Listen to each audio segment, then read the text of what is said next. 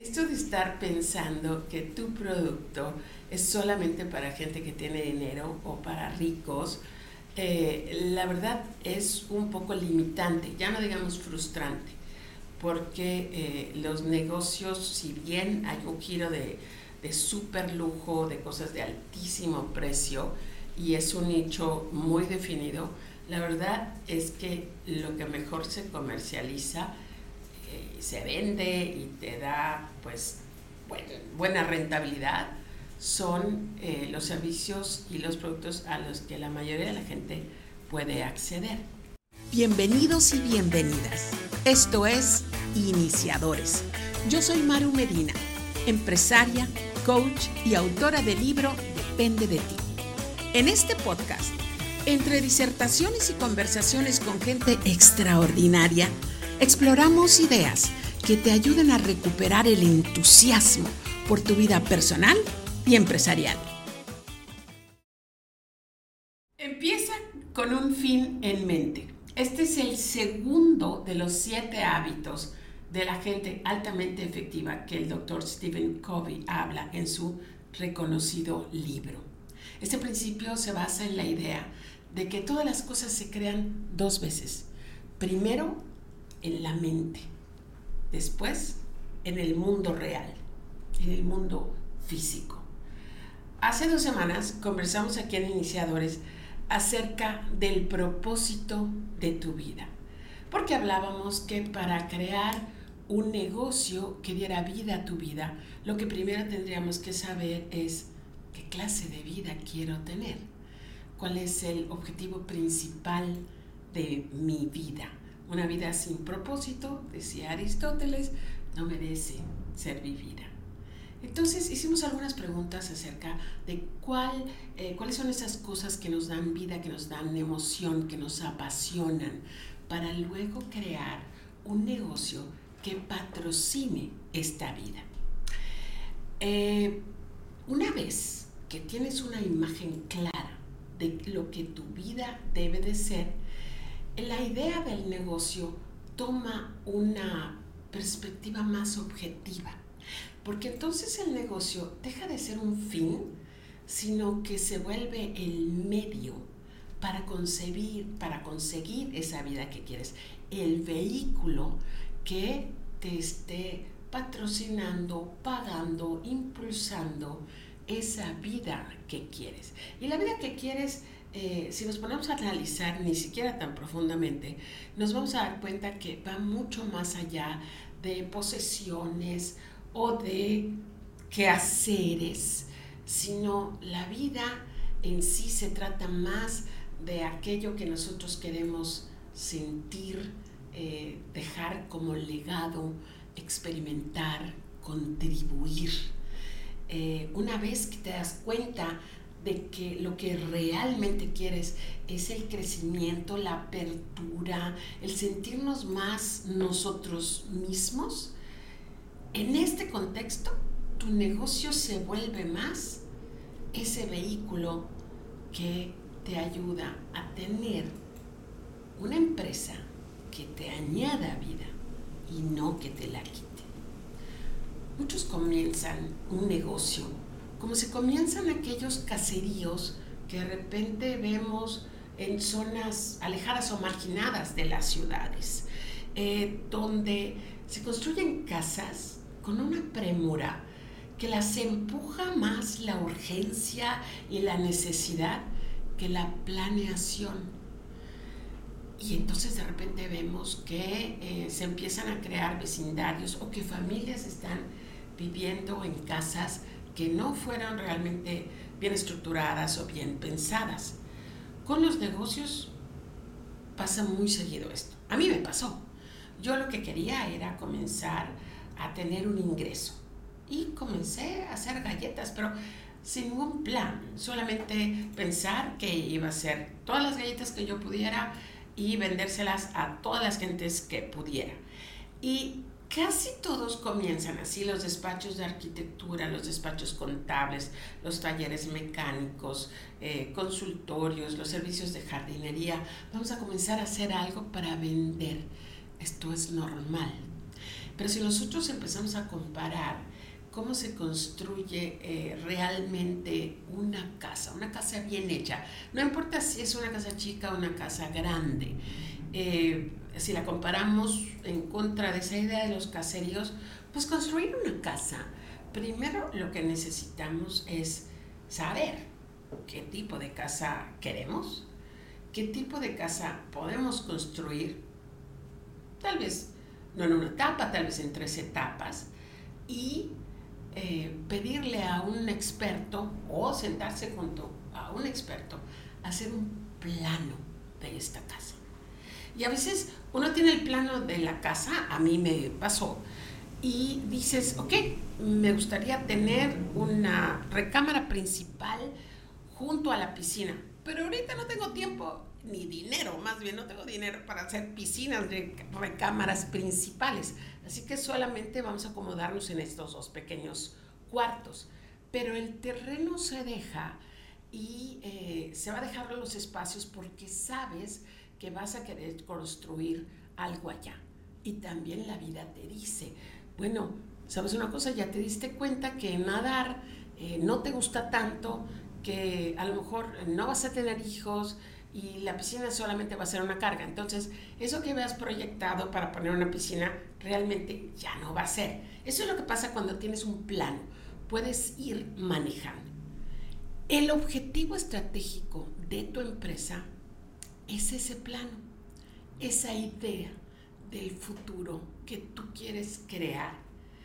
Cuando la primera etapa de tu empresa ya esté lista. ¿A qué le llamo eh, la primera etapa? Ya que le llamo lista.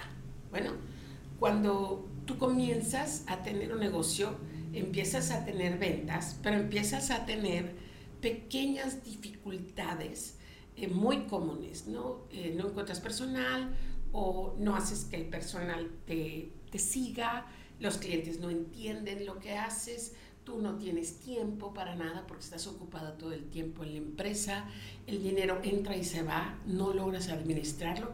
Bueno, en la primera etapa de una empresa lista, logras calmar, logras administrar, controlar y resolver estas, eh, pues, estos primeros retos.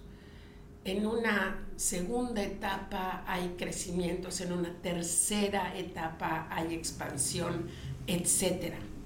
Pero la primera etapa de tu negocio, cuando ya te dé mucha más tranquilidad de lo que ahora te está dando, porque si eres eh, un dueño de empresas típico, pues estarás pasando por todos esos problemas que acabo de mencionar, falta de tiempo, falta de dinero, falta de acción de tus colaboradores. Bueno, cuando ya puedas lograr todo esto, la pregunta es, ¿puedes describir cómo va a sentirse y cómo va a verse y cómo van a actuar las personas que estén trabajando en esta empresa?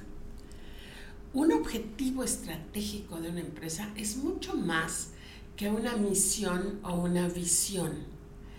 Es la imagen eh, escrita o incluso eh, videograbada de una realidad que quieres ver en 24 o 30 meses. Encontrar los tiempos de hacer un alto para sentarse a reflexionar a pensar, a soñar en la posibilidad de tener una empresa que sea eso, el vehículo para que nos lleve a vivir esa vida plena que queremos. Entonces, comenzaríamos a preguntarnos algunos puntos. Dentro de 24 o 30 meses, el dinero ¿cuánto dinero quiero estar eh, percibiendo en la empresa antes de impuestos? No estoy hablando de ganancias, estoy hablando de la capacidad del negocio para atraer eh, ventas, rentabilidad. quiero estar vendiendo anualmente 5 millones, 10 millones, 30 millones, 500 mil pesos, o sea, depende del tamaño de tu empresa. Esto no nos dice enseguida cómo vamos a conseguir esa cantidad, pero cuando menos pone en nuestro objetivo estratégico un destino. Quiero una empresa que sea capaz de vender 4 millones de pesos al año. Bien, ese es un punto. Después vamos a ver cómo llegar ahí. Tus colaboradores, ¿cuántos quieres que sean? ¿Cómo quieres que sean? ¿Qué tipo de persona te gustaría que esté colaborando contigo? ¿Cómo ven el mundo estas personas? ¿Cómo actúan? ¿En qué creen? ¿Qué valoran? ¿Qué cosas no les gustan? ¿Y cuáles son estos puntos de conexión que tú tienes con ellos? No es que tú tengas que contratar solamente a tus clones o a la gente que le guste lo mismo que a ti, pero sí tienen que haber puntos de conexión que generalmente son valores universales. En mi empresa nos encanta tener el tiempo libre y andamos buscando maneras de reducir las jornadas de trabajo eh, y tenemos más vacaciones de lo que tienen las otras empresas porque para nosotros el tiempo libre es un valor. Eh, la aventura, el viaje, el estar conociendo cosas diferentes, también es algo que valoramos como equipo en general. Y definitivamente, pues somos gozones de la comida y nos gusta eh, probar cosas nuevas, eh, ir a restaurantes, crear comidas y todos tienen cuestiones diferentes, creencias diferentes, gustos diferentes, pero esos tres puntos nos unen muchísimo. A estos colaboradores maravillosos ¿Cómo los voy a retener? ¿Cuáles son las prestaciones de ensueño que mi empresa va a estar dando cuando la eh, empresa esté lista en su primera etapa? ¿Cuáles son esos perks, como dicen los americanos, que van a ser tan atractivos que la gente que trabaje con nosotros realmente va a estar pensando en muchas cosas, menos en qué otro trabajo pueden conseguir? porque se van a sentir cuidados, plenos, reconocidos y bien pagados. ¿Cuáles son las prestaciones que cuando tu empresa esté bien te gustaría dar? Es curioso, pero en el curso de iniciadores, cuando llegamos a esta pregunta, a mucha gente le da trabajo pensar qué clase de prestaciones quiero dar. Mm, no sé, se ponen a pensar. Pero cuando les cambio la pregunta y les digo, ¿qué clase de, de regalos u oportunidades te gustaría darle a tus hijos? Eso sí me lo pueden responder inmediatamente. Bueno, este es un momento para que tú empieces a cuestionar, a meditar. Si yo tuviera una empresa donde el dinero no fuera límite, ¿qué me gustaría darle a mis empleados, a mis colaboradores? Esta es una parte importantísima del pensamiento del futuro de tu empresa.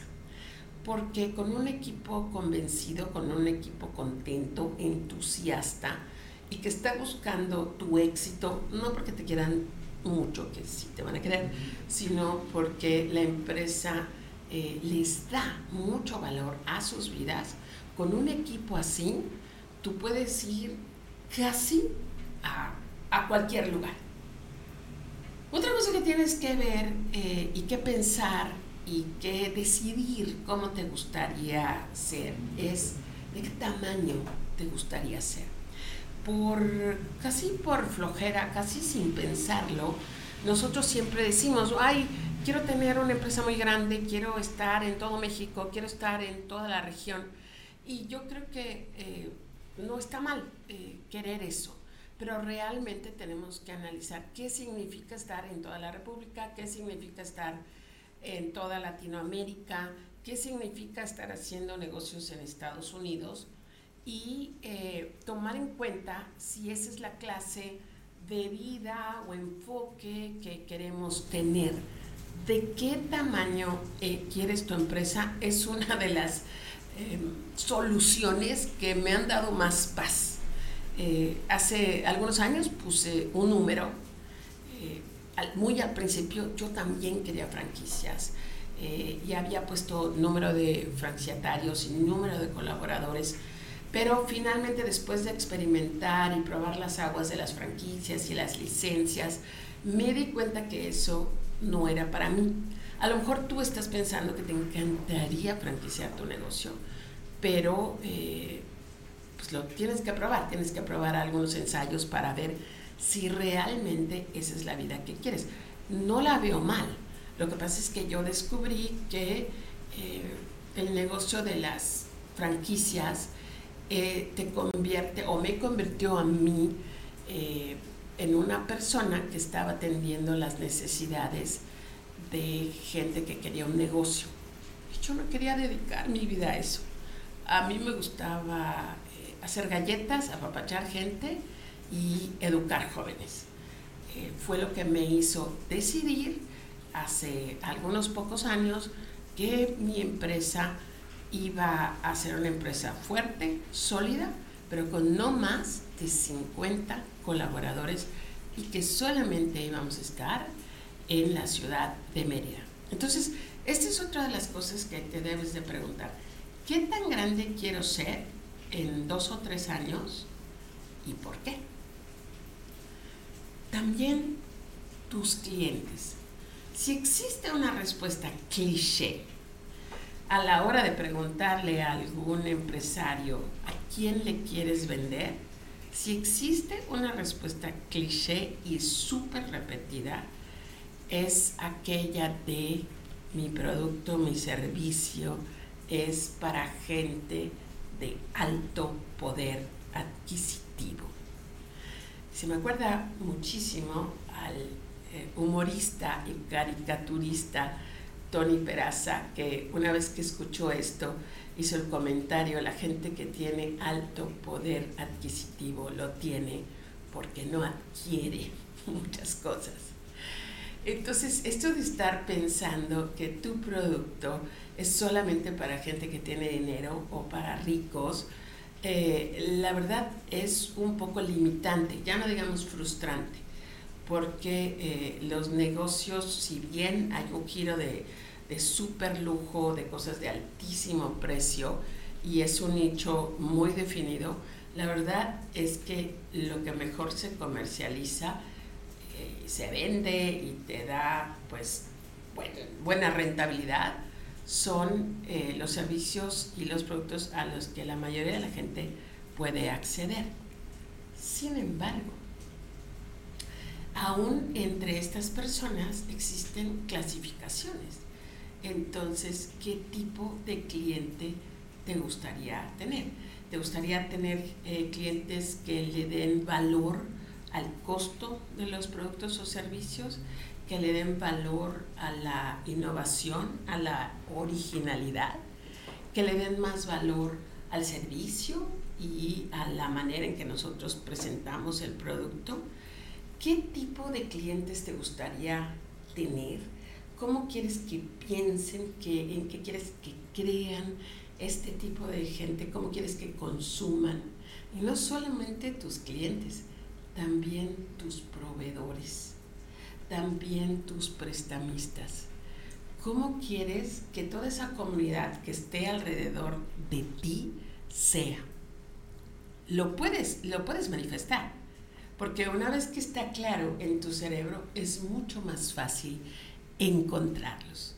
Por último, tener en cuenta que una empresa es, como estaba yo escuchando que alguien diga hoy en la mañana, una empresa no es solamente tuya, más bien una empresa es de la comunidad, va mucho más allá de ser la empresa del dueño, de los trabajadores, de los gerentes. Una empresa se vuelve parte de la comunidad. Y otra de las cosas que sería bueno empezar a meditar o a cuestionarse es cuál va a ser el impacto de tu empresa en la comunidad. ¿Cómo vas a contribuir? ¿Cómo te vas a distinguir? ¿Con quién vas a colaborar?